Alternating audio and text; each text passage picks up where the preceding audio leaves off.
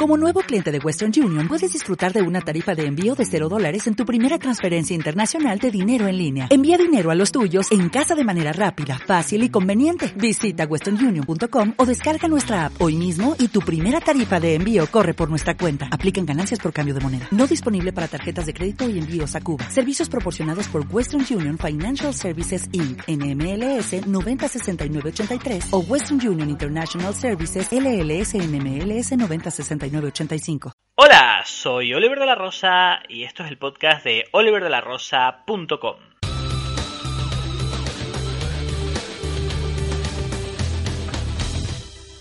El tema que te traigo hoy es algo que, aunque no es tan antiguo como los demás artículos que he ido pasando a podcast en los últimos capítulos, eh, sí está teniendo muchísimo tráfico y por eso he querido darle prioridad sobre otros contenidos.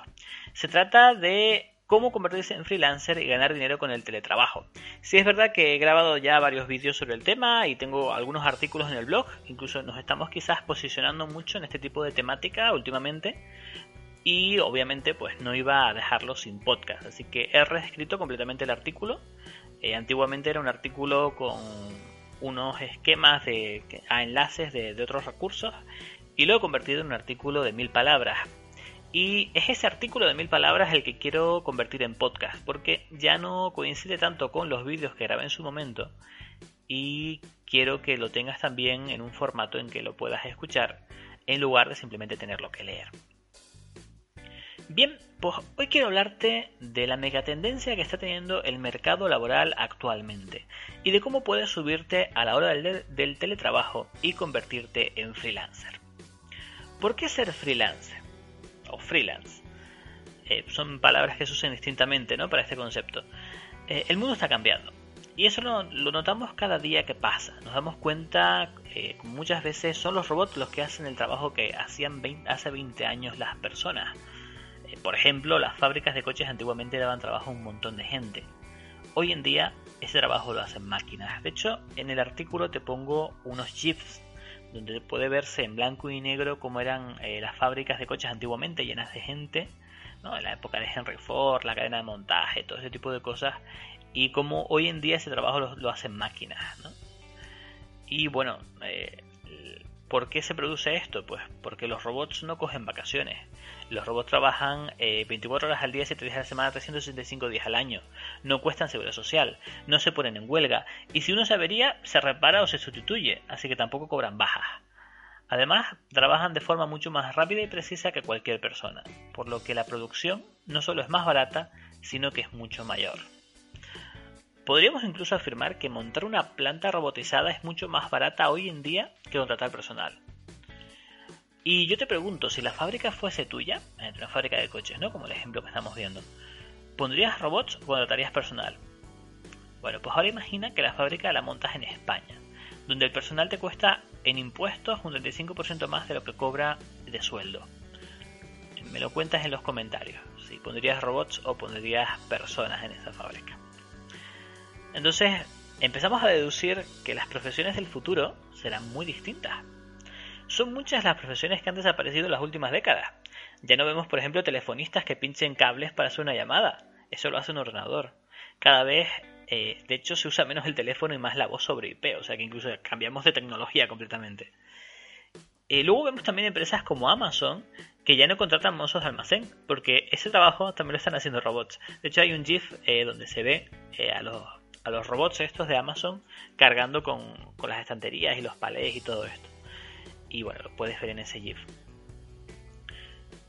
Todas las estas profesiones que han desaparecido, de hecho, no son nada comparado con las que van a desaparecer en los próximos años y en las próximas décadas. O sea, estamos viviendo un cambio económico completamente. Y no te lo digo yo, el, puedo, en el enlace, por ejemplo, en el artículo, hay enlaces a medios de prensa nacionales, como puede ser el ABC, donde dedican artículos completos a temas como su, empleo va a desaparecer en el futuro, le van a sustituir los robots y cosas así, ¿no? Entonces, eso se debe, como te comentaba, a que el mundo está cambiando y cada vez se va desplazando más el trabajo de las personas, de forma que muchos de esos empleos básicos pasan a ser desempeñados por máquinas. Y la gente se pregunta, ¿es que en el futuro no habrá trabajo para las personas? De hecho, hay quien teoriza, incluso, en el prohibir eh, los robots para que las personas tengan empleo. Eh, culpan, de hecho, a los robots de que hay unas determinadas cifras de paro. En lugar de ser una serie de políticas intervencionistas por parte del Estado que no deja que las partes pacten libremente, no, es culpa de los robots, seguro que sí. Pero bueno, eh, ¿acaso entonces debemos prohibir las bombillas para que los fabricantes de velas no pierdan su modelo de negocio? No, ¿Eso no suena absurdo? Pues, pues lo mismo con los robots, ¿no? Entonces, realmente lo que estamos viviendo es lo que te decía, un cambio económico en el que el trabajo de las personas va a funcionar de manera distinta. O sea, las personas van a tener trabajo, pero de manera distinta. Eh, donde siempre habrá empleo serán aquellos trabajos que solo las personas son capaces de hacer. Cada vez más, mediante el uso de la tecnología, podemos trabajar para empresas de cualquier parte del mundo. No es de extrañar que desde hace años, por ejemplo, los hospitales de Estados Unidos contraten a radiólogos en la India para analizar radiografías. La razón, pues tal y como lo explica un artículo súper extenso del New York Times, que también te enlazo en este artículo, eh, mientras en Estados Unidos duermen, en la India están trabajando. Y a primera hora de la mañana ya, el trabajo está hecho. Además, eh, con el cambio de divisa, incluso sale más barato contratar a alguien en la India que te analice las, radiografías. Entonces, las radiografías de Estados Unidos se analizan en la India. Un freelancer o freelance no es sino un nuevo tipo de profesional que se está posicionando más que nunca en el siglo XXI. Son cada vez más las tareas en las que una empresa puede contratar un freelance, un freelancer. Te hablaré de ellas eh, un poco más adelante en este podcast, ¿vale? Pero quiero un poco introducirte el término. Esto viene de los antiguos mercenarios que en la Edad Media luchaban para distintos ejércitos como lanzas libres, de ahí un poco lo de freelancer en, inglés. No respondían ante ningún señor feudal concreto, sino que simplemente luchaban para el que les pagase mejor. Eh, Rodrigo Díaz de Vivar, más conocido como el Cid Campeador, fue uno de ellos. era un mercenario y bueno, no entro en detalles históricos sobre el tema para no causar polémica, ¿no? Pero es un, ejemplo histórico de, esos primeros freelancers, ¿no? De, ahí viene un poco el concepto. Hoy en día, el término se utiliza para designar a un profesional independiente que trabaja de forma puntual en una empresa. Esto eh, lo hace con total independencia, por lo que no es un empleado. Y esto a veces se presta a error, porque pueden haber empleados que trabajen desde casa, esto se conoce como teletrabajo. Y aunque en, el título de este podcast lo hemos mezclado un poco, lo de ser freelancer, teletrabajo y demás, eh, hay que diferenciar. El freelancer es alguien independiente a la empresa y bueno, el, teletrabajador pues es un, alguien que está en nómina que hace su trabajo desde casa. ¿no? Ya sea completamente desde casa o parcialmente, ¿no? Hay trabajadores que a lo mejor ciertos días se pueden llevar el trabajo a casa, no hace falta que a la oficina, y otros días se tienen que estar o que simplemente trabajan desde casa directamente. No, pero eso, esos son trabajadores eh, por cuenta ajena. El freelancer eh, se parece más a la idea que tenemos en España de un autónomo. Sin embargo, eh, no tienes por qué ser autónomo o autónoma si tu actividad es esporádica. Pero esto es un tema muy peleagudo, muy escabroso y daría para un artículo completo. Si te interesa, eh, déjamelo en los comentarios y hago un contenido sobre el tema porque no me quiero desviar por esos derroteros, pues entonces sí que no acabamos nunca este podcast. Vamos a seguir con el tema freelance. Y una de las preguntas que, más me han planteado, sobre todo porque hice un grupo de WhatsApp y va viendo un poco la, uno lo que, por dónde van los tiros, y una de las preguntas más, más repetidas es eh, cómo cobra un freelancer. Y bueno, esto es de las cosas que más asusta a la gente, porque se plantean, si yo trabajo para una empresa en otro país, ¿no? Imagínate un caso extremo, trabajo para un cliente que está en otro país y el cliente no me quiere pagar, ¿cómo le reclamo? ¿Lo llevo a juicio dónde? ¿En mi país? ¿En su país? ¿Cuánto me cuesta eso? ¿no? ¿Cómo lo hago? Tal. O sea, empieza uno a montarse un mundo tremendo. Pero eh, debemos tener en cuenta que la profesión de freelancer forma parte de lo que hoy en día se conoce como economía colaborativa. Es posible que te suene el término, eh, sobre todo verlo en, prensa, ¿no? en televisión, radio, periódicos, etc. Eh, y te puede sonar, por ejemplo, aplicaciones como Uber o Cabify en el sector del transporte, Airbnb en el de hostelería. Incluso también podríamos considerar eBay o Amazon como plataformas de comercio colaborativo y meterlas en este saco. Ahora verás por qué te digo esto. Si te fijas, todo, todo eso que te acabo de comentar tiene en común que hay un intermediario que garantiza los pagos. Hoy en día la mayoría de freelancers trabajamos a través de distintas plataformas. Estas plataformas se ocupan de cobrarle al cliente antes de empezar a realizar ningún trabajo y también se encargan de pagarnos una vez lo hemos terminado. Es cierto que el intermediario lleva una comisión, pero a cambio no tienes que preocuparte de nada de lo que hablábamos al principio. ¿Y qué hago yo si no me paga y tal? Pues todo eso lo gestiona la plataforma. Es más, le cobra antes de empezar a hacer nada. O sea que ese dinero ya está garantizado.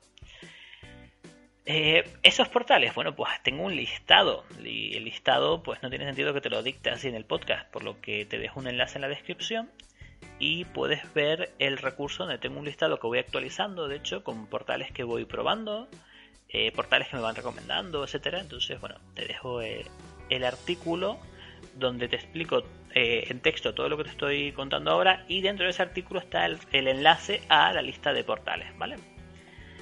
¿Qué trabajos se pueden realizar como freelancer? Pues tengo un vídeo bastante decente, o sea, se oye bien, se ve bien y demás eh, sobre el tema, ¿no? Y de hecho un artículo en texto. Entonces no tendría sentido que en este podcast nos alargásemos demasiado hablando sobre eso. Podríamos incluso hacer un podcast del artículo en texto, donde hago el listado, pero eso sería para otro capítulo. Si te interesa el tema, de hecho, lo, me lo puedes dejar en los comentarios y, puedo hacer ese podcast, no es problema. Eh, pero bueno, más o menos comentarte eso, que, que, tengo un listado de los 10 trabajos que más demandan las empresas ¿no? para, para contratar freelancers. Y también, de hecho, tengo una selección de cursos online, eh, muchos de ellos gratuitos, para eh, formarte ¿no? en este tipo de, trabajos, de profesiones que están siendo demandadas eh, para ser cubiertas como freelance. Entonces, bueno, tienes ahí un buen punto de partida, porque sabes de, según tus habilidades cómo te puedes posicionar, tus habilidades, tu conocimiento, etcétera. Y además, si para poderte posicionar ahí tienes que aprender algo, pues también tienes unos recursos para empezar. Entonces, bueno, eso es lo que quería compartir contigo en este capítulo del podcast, que probablemente se nos ha alargado un poco más que los últimos capítulos, pero también porque estamos hablando de un artículo de más de mil palabras, entonces, eh, pues lógico que sea un poco más largo. Espero que te haya resultado útil este contenido. Mm, no sé si al escucharme pues ya eres freelancer o planeas hacerlo o simplemente llegaste aquí por casualidad, pero me gustaría que me lo hicieras saber en los comentarios. Eh, ¿no? ¿Y cómo llegaste hasta aquí? Si lo buscaste en Google o te lo recomendó alguien o, lo viste en redes sociales o, cómo fue. ¿no? Me gustaría que me, lo, que me lo en comentarios si estás escuchando esto. Y bueno, eh, suscríbete al podcast, suscríbete al canal de YouTube, eh, guárdate el blog en favoritos y, todas estas cosas porque probablemente eh, voy a seguir creando contenido sobre el tema de, de ser freelance, ¿no? de ser freelancer y bueno, pues probablemente te vaya a interesar porque van a ser cosas un poquito más avanzadas porque vamos a ir dando pasitos en, en este sentido. Así que eh, cuídate y espero que nos veamos pronto.